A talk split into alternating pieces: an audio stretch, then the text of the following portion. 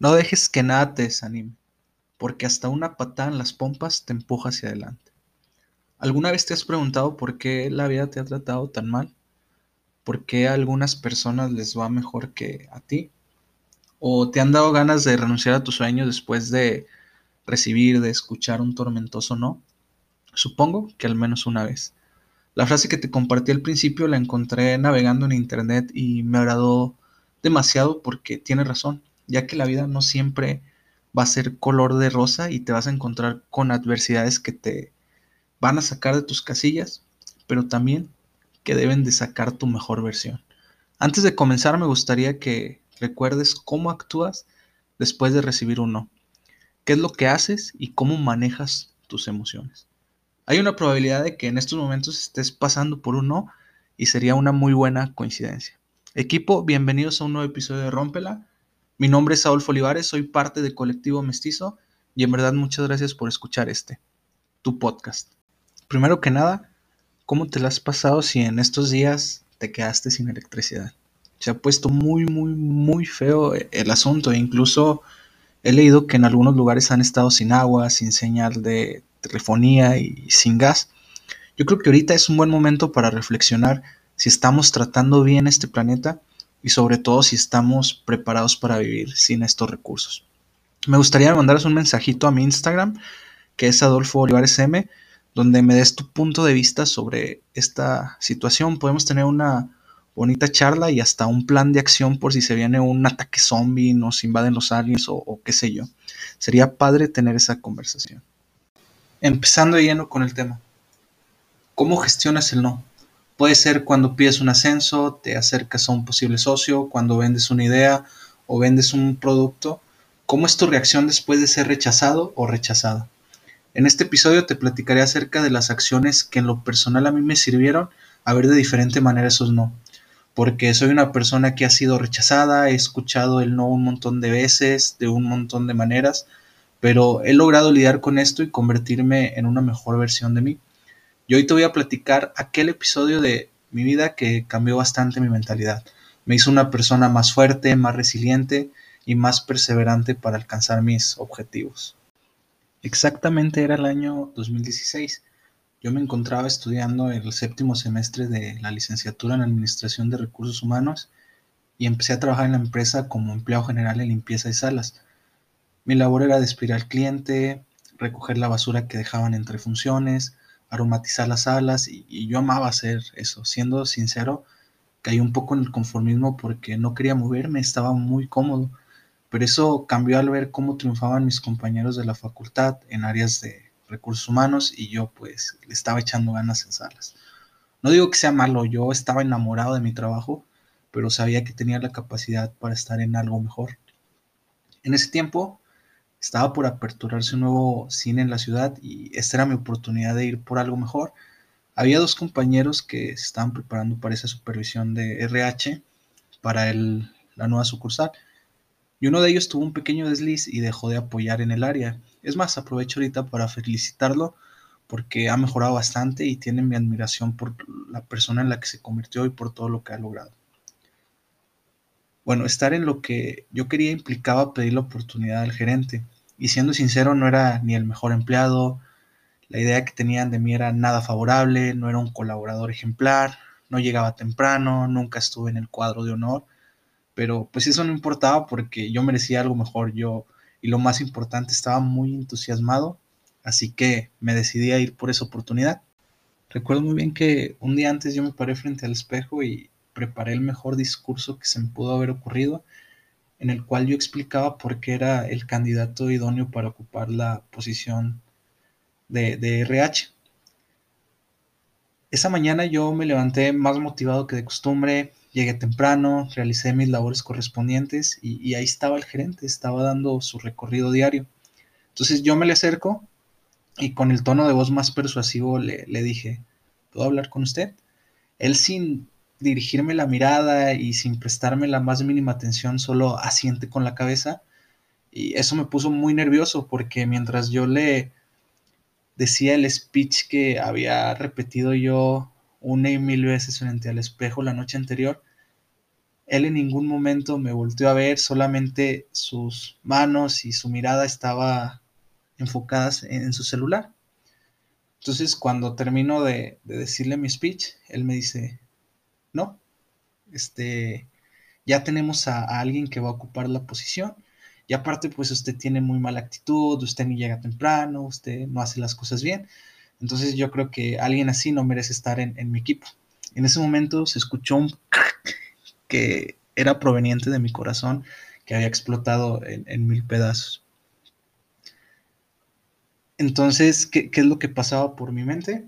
Por mi mente pasaba el aventar el gafet y al mismo tiempo en el que iba cayendo al suelo, decirle renuncio. Cuando terminó mi jornada laboral, decidí irme caminando a mi casa.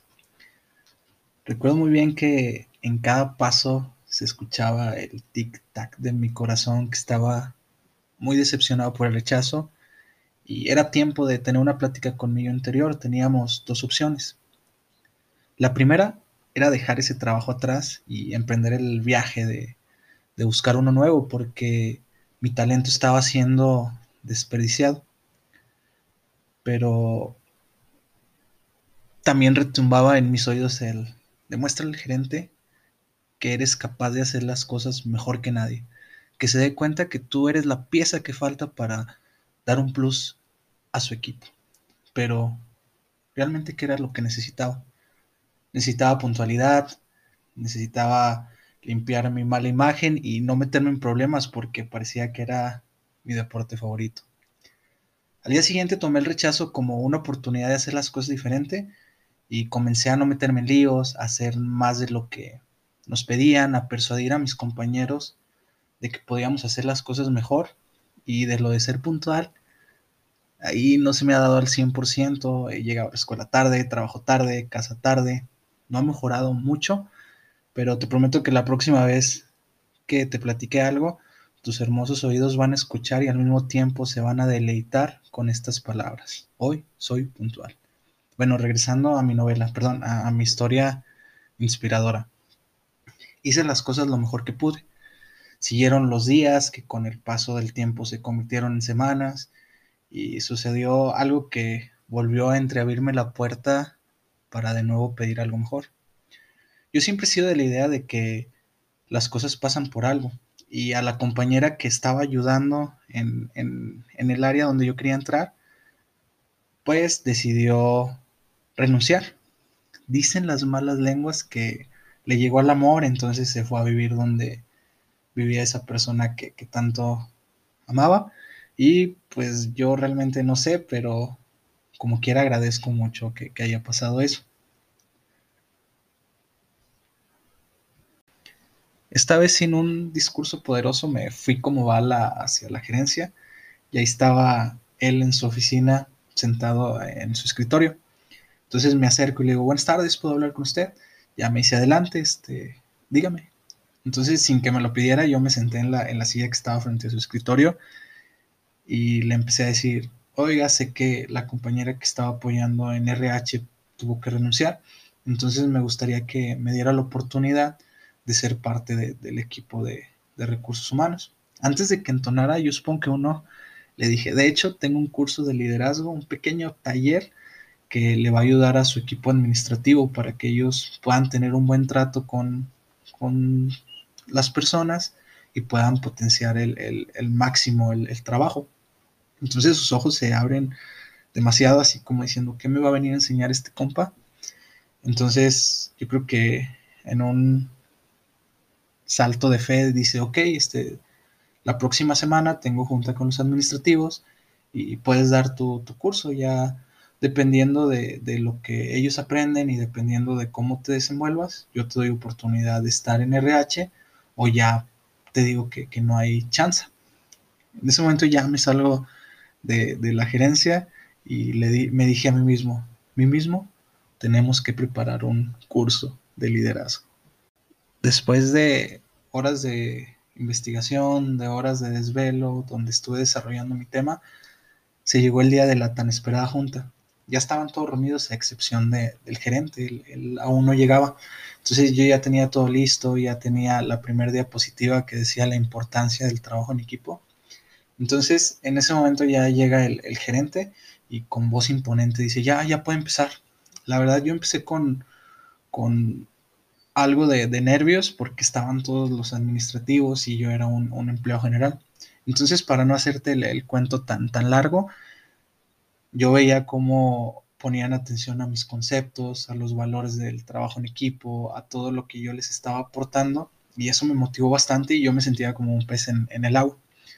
Entonces, al, terminar la exposición, la cara de los administrativos me, decía que había hecho las cosas bien y de seguro pensaban en cómo alguien que era un empleado general podía exponer un tema a ellos y todavía inspirarlos a trabajar de manera diferente.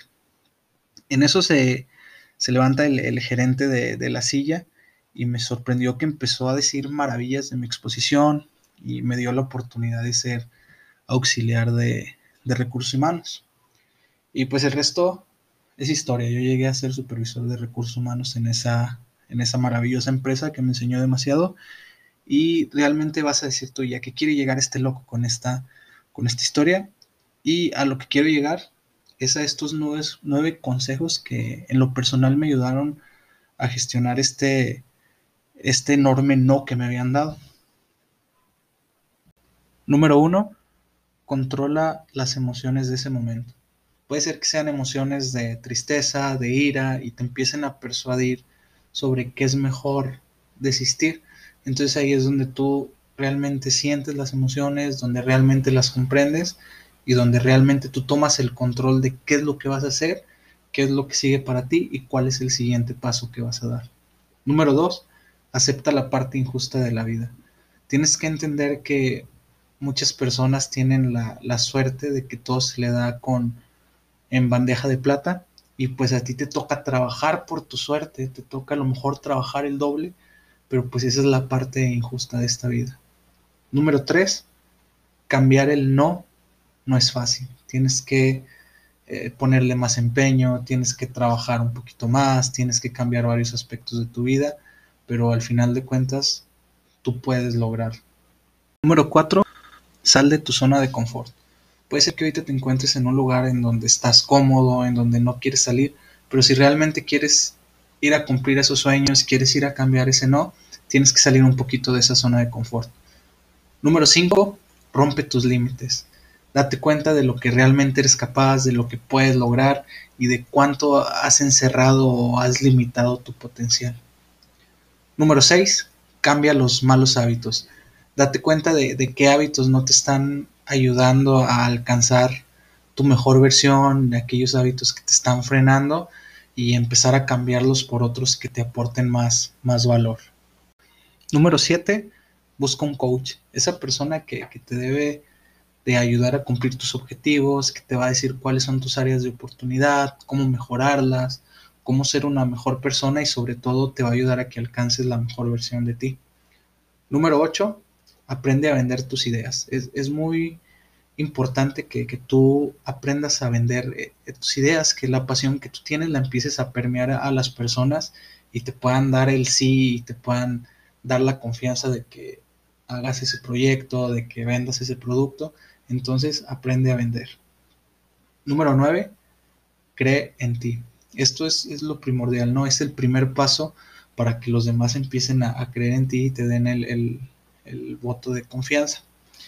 Entonces empieza a trabajar, empieza a, darte cuenta y a motivarte para que puedas alcanzar tus objetivos, ya que si tú no crees en ti, nadie más lo, lo va a hacer. Espero y pueda servirte aunque sea uno de estos consejos y mejor aún puedas aplicarlo en tu día a día. Recuerda que puedes buscar en Facebook la página como podcast.rompela y le puedes dar tu like. También puedes suscribirte en esta plataforma en donde escuchas y ser parte de este equipo que va a hacer todo por romper el maldito molde. Puedes compartir este episodio a, alguien que creas que le pueda servir, que esté encerrado en los no, que no sepa actuar cuando recibe un no, se lo puedes compartir sin, sin ningún problema. Antes de terminar, te quiero pedir algo. ¿Puedo? Muchas veces tú ves el fracaso como el fin y realmente no lo es. Para mí el fracaso es un proceso que se debe de llevar de cajón si quieres llegar al éxito. Es parte de un proceso de aprendizaje porque si ese no fue el camino que te llevó a la meta, tú ya lo sabes y vas a buscar otro. Si esa no es la puerta que te da la felicidad, ya lo sabes y tendrás que tocar otro. Así que hazme un favor y no veas el fracaso como el fin de tu historia. Mejor que sea un episodio en el que te fue mal y que de ti depende el ya no hizo nada y así se quedó, o él fue con todo y cumplió su sueño. Así que ya sabes, vas, rómpela.